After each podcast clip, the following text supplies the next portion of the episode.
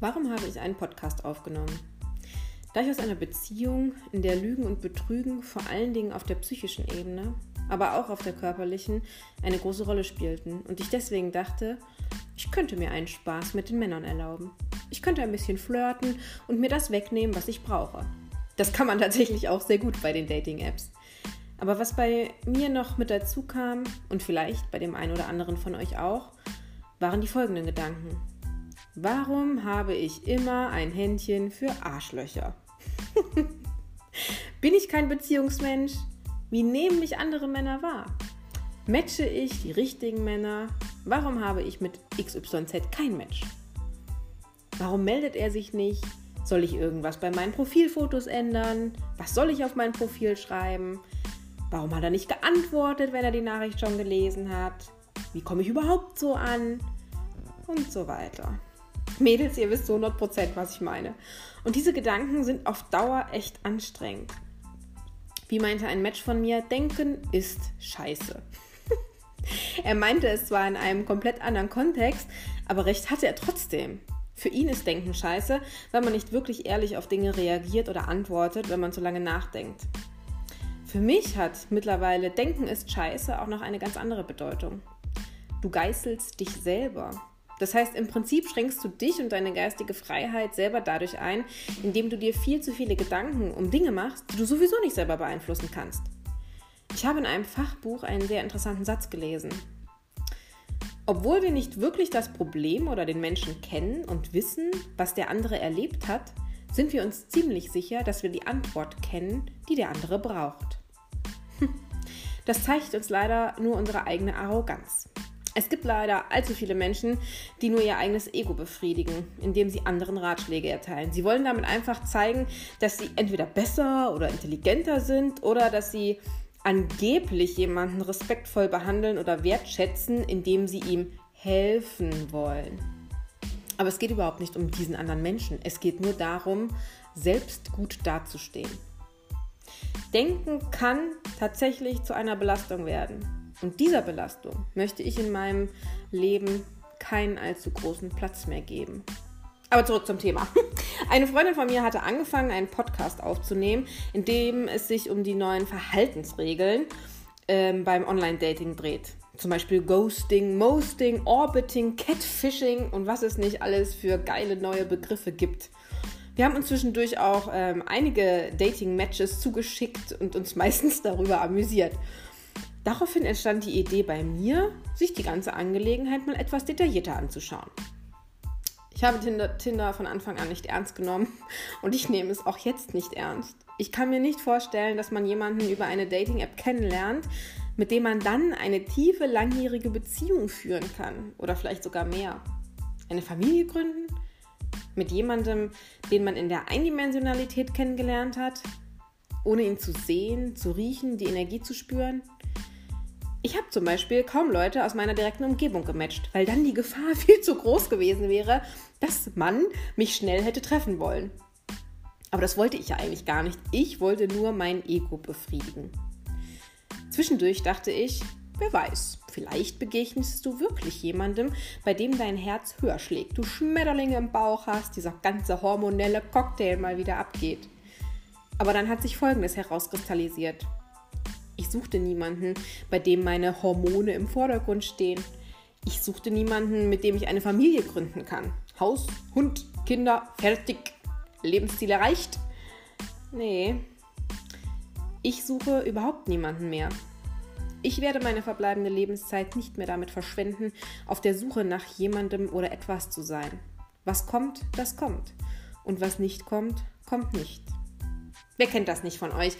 Jedem von uns passiert es mindestens einmal im Leben, dass man sich verliebt oder jemanden kennenlernt, dass man jemanden haben möchte, was aber nicht auf Gegenseitigkeit beruht. Worum geht es hier eigentlich wirklich? Einzig und allein wieder um die Befriedigung des eigenen Egos. Wer von uns hat nicht schon mal gedacht, ich habe immer ein Händchen für die falschen Männer oder Frauen?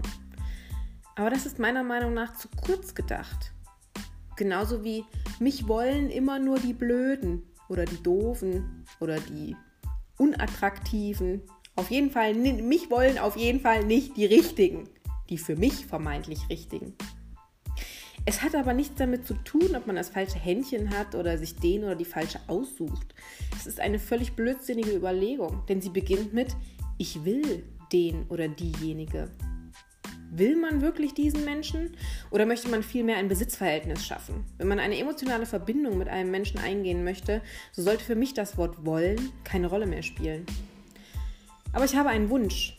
Ich wünsche mir einen Partner, mit dem ich die gleichen Werte und Normen teile und darauf aufbauend dann zu einer Einheit wachsen kann.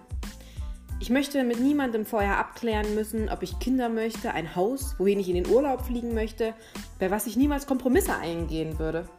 Und so ein Quatsch. Ich möchte mich nicht von konventionellen Lebenseinstellungen einschränken lassen. Wer sagt denn, dass man heiraten muss? Wer sagt denn, dass, wenn man verheiratet ist, auch zusammen wohnen muss? Wer sagt denn, dass man einen gemeinsamen Alltag braucht, wenn man in einer Beziehung ist? Was hat das denn mit Vertrauen, Treue oder Loyalität zu tun? Denn es gibt für mich so viele Dinge, die sich auch im Laufe eines Lebens ändern können und bei mir mit Sicherheit auch noch ändern werden. Leben heißt Veränderung. Aber wenn man in einer Partnerschaft lebt, in der man ein gemeinsames Fundament, eine gemeinsame Basis hat, dann ist es doch völlig zweitrangig, welchen Weg man einschlägt und wo einen der Weg hinführt. Meine Dating-App-Zeit war aber natürlich oftmals auch sehr lustig. Zumindest habe ich das so empfunden und ich hoffe, der eine oder andere von euch auch. So habe ich verschiedene Techniken kennengelernt, zum Beispiel, die Männer anscheinend anwenden, um mit jemandem ins Gespräch zu kommen oder jemanden einschätzen zu können oder um einfach ein bisschen Langeweile zu vertreiben. Einer wollte immer, dass man eine Auswahlfrage stellt, der andere antwortet und dann daraufhin eine weitere Ausfrage, Auswahlfrage gestellt wird. Also zum Beispiel Sommer oder Winter. Antwort Winter und Auto oder Fahrrad. Antwort Auto, Lasagne oder Steak und so weiter. Ein anderer wollte die komplette Konversation mit den kleinen GIF-Videos durchführen. Dieser Kontakt hatte natürlich keinerlei tieferen Sinn, aber es war sehr lustig und auch dafür war die App ein toller Zeitvertreib. Und jetzt noch ein wenig Zahlen für die Statistiker unter euch. Über meinen kompletten Zeitraum bei den Dating-Apps hatte ich ungefähr 150 Matches. Aus 40% dieser Matches hat sich nie eine Konversation entwickelt. Bei 35% der Matches gab es eine Konversation, die ungefähr folgendermaßen ablief. Du bist echt geil. Oder auch, deine Lippen sind so sexy. Ich, vielen Dank, wie geht's dir? Er, gut, du hast wirklich ein total tolles Gesicht. Ich, vielen Dank. Mehr hat sich nicht ergeben, was auch wirklich gut war. Mit 20% meiner kompletten Matches hatte ich über die jeweilige Dating-App ein paar Tage lang Kontakt. Einiges ist einfach so im Sande verlaufen, anderes habe ich dann beendet, weil ich keinen Mehrwert drin gesehen habe und auf Dauer auch keinen Spaß daran hatte. Wer rechnen kann, ist klar im Vorteil. Mit 5% der Männer habe ich meine Handynummer ausgetauscht und einen Kontakt per WhatsApp weitergeführt. Mit dem einen oder anderen von diesen Männern habe ich mich sogar getroffen. Diese Erlebnisse habe ich ja mit euch in meinen früheren Folgen geteilt. Aber auch diese 5% waren nicht von allzu langer Beständigkeit gekrönt, wie ihr wisst. Zwei Männern bin ich bei der, den Dating-Apps begegnet, die meine Neugier wirklich geweckt hatten und bei denen ich echtes Interesse an ihrer Person entwickelt habe. Zwei von 150. Für meinen Geschmack ist das ein bisschen viel Trial and Error. Manche Männer waren so offen und haben mir über das ein oder andere Dating-Erlebnis etwas erzählt. Zum Beispiel hatte jemand ein sehr missglücktes Date, da die Lady leider so viel Alkohol trank, dass sie ihm das Badezimmer voll kotzte. Und zwar so sehr, dass er renovieren musste. Diese Situation hat ihm so zugesetzt, dass er sich die Frage stellte, ob es überhaupt nochmal mit einer Frau und ihm klappen würde. Und er sagte ganz offen zu mir, dass er jetzt schon Schiss hätte, was es bei mir für einen Haken gäbe. Ja, was will man denn darauf antworten? Natürlich, habe ich gesagt, gibt es einen Haken bei mir. Wie bei jeder anderen Frau auch. Wie aber auch bei jedem Mann. Wir sind keine Maschinen. Wir haben alle unterschiedliche Erfahrungen gemacht und tragen unseren Koffer aus der Vergangenheit mit uns herum. Die Frage ist also, bin ich bereit, jemanden in mein Leben zu lassen, jemanden nah an mich ranzulassen, der vielleicht einen sehr großen Vergangenheitsrucksack mit sich herumträgt? Bin ich bereit, diese Gewichte mitzutragen? So etwas wird man in einer Partnerschaft niemals ausblenden können. Jeder hat irgendwelche Vorbelastungen in seinem Leben durchlebt, die einen geprägt haben. Das wird man niemals wegdiskutieren oder abhaken können. Es wird immer eine gewisse Präsenz haben. Jeder Mann hat übrigens gefragt, was man hier macht. Also in der Dating-App. Was suchst du hier? Was machst du hier? Ich frage mich, warum habe ich das nie gefragt? Was erwarten die Männer, wenn sie diese Frage stellen? Dass man die wahre Liebe finden will? Dass man nur auf einen Fick aus ist? Wozu wird diese Frage gestellt? Es kann doch eh jeder erzählen, wonach ihm gerade ist. Ob es die Wahrheit ist oder nicht, kriegt doch sowieso keiner raus.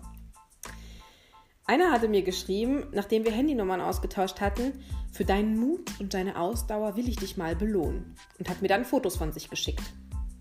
Obwohl ich überhaupt nicht danach gefragt habe. Ja, der fand sich selber anscheinend auch ganz geil und hatte einen leichten Hang zur Selbstdarstellung, der Gute. Mit wieder einem anderen hatte ich nur eine ganz kurze Kommunikation. Aber ich habe eine Spitzenempfehlung für ein Buch von ihm bekommen, was ich mir direkt bestellt habe. Sehr hilfreich und daher ein absolut sinnvoller Kurzkontakt. Aber natürlich bin ich auch Männern begegnet, die wie ich einfach Bestätigung für ihr Ego gesucht haben. Und wurde es bedient, zum Beispiel durch mich oder durch irgendeine andere Frau, dann haben sie sich zurückgezogen und den Kontakt pausieren lassen und erst dann wieder aufleben lassen, wenn es wieder Zeit für die nächste Dosis Bestätigung war.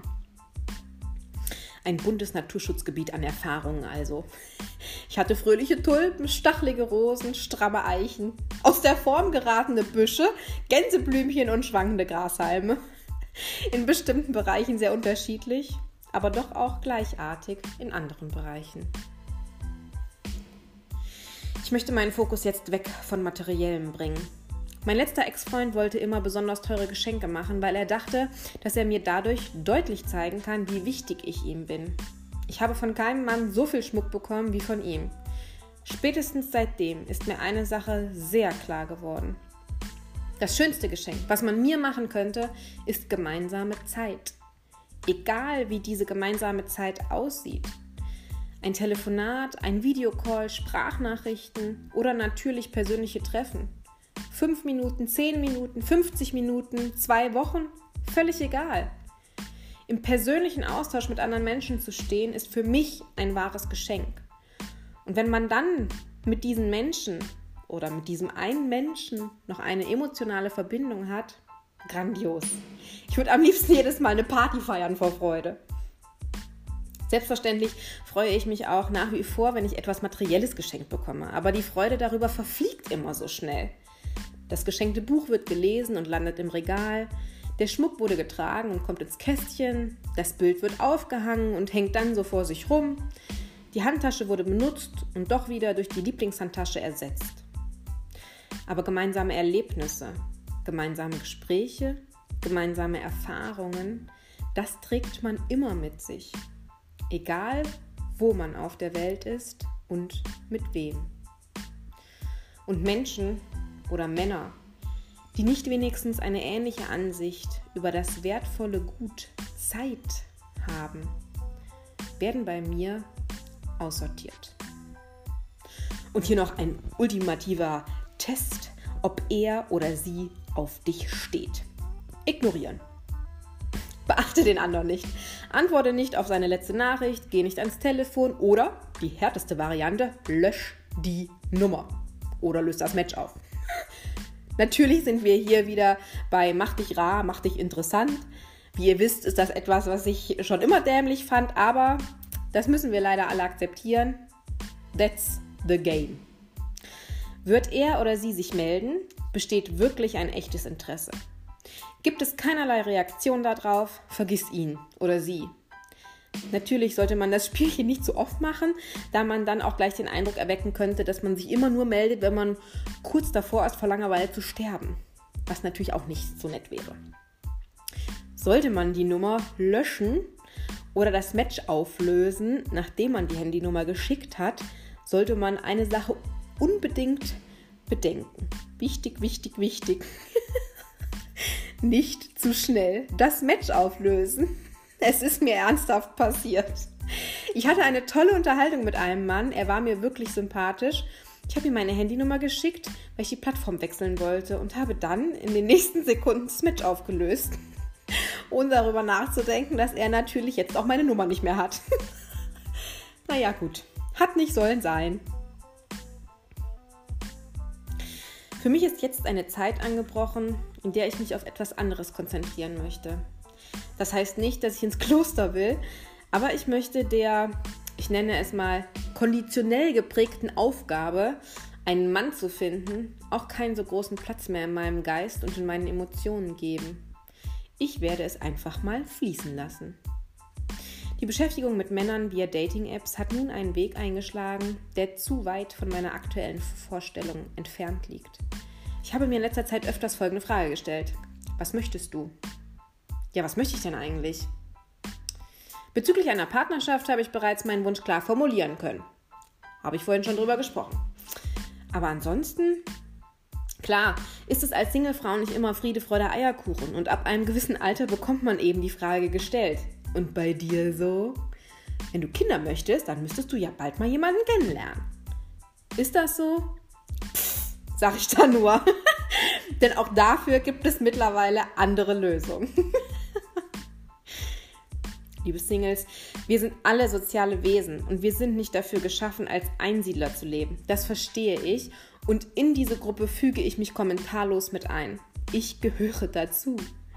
Aber ich finde, wenn man sich alleine fühlt oder dringend und auf Teufel komm raus einen Partner sucht, dann hat das etwas mit einem geringen Selbstwertgefühl zu tun. Ein Partner kann einen nicht dauerhaft glücklich machen. Er kann einem nicht dauerhaft das Gefühl geben, gebraucht zu werden.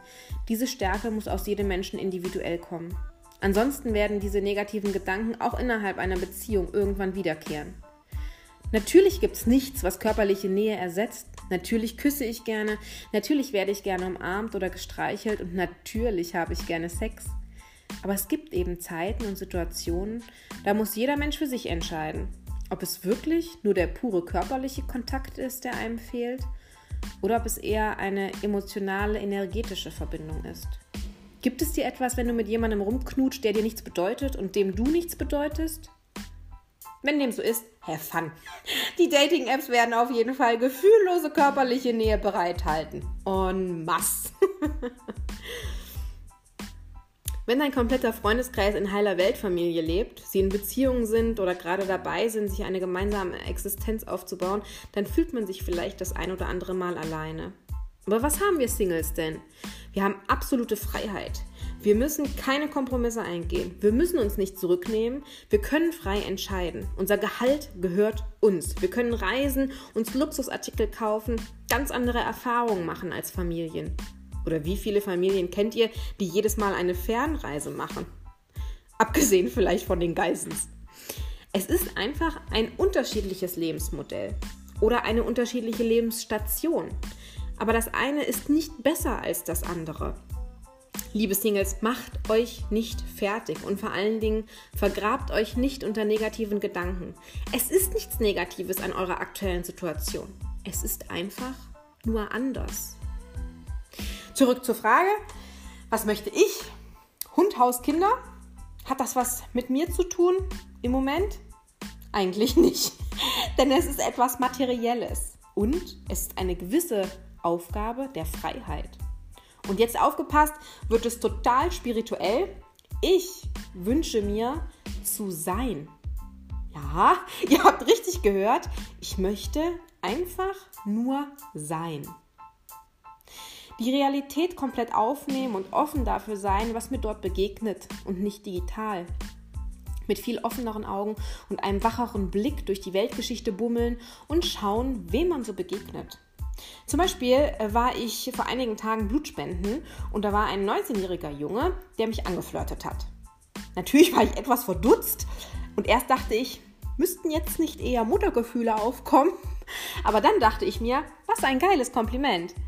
Und vor allen Dingen spürt man es, wenn da gewisse Schwingungen oder Energien am Austausch sind. Und ihr wisst alle genau, was ich meine. Männer wie Frauen.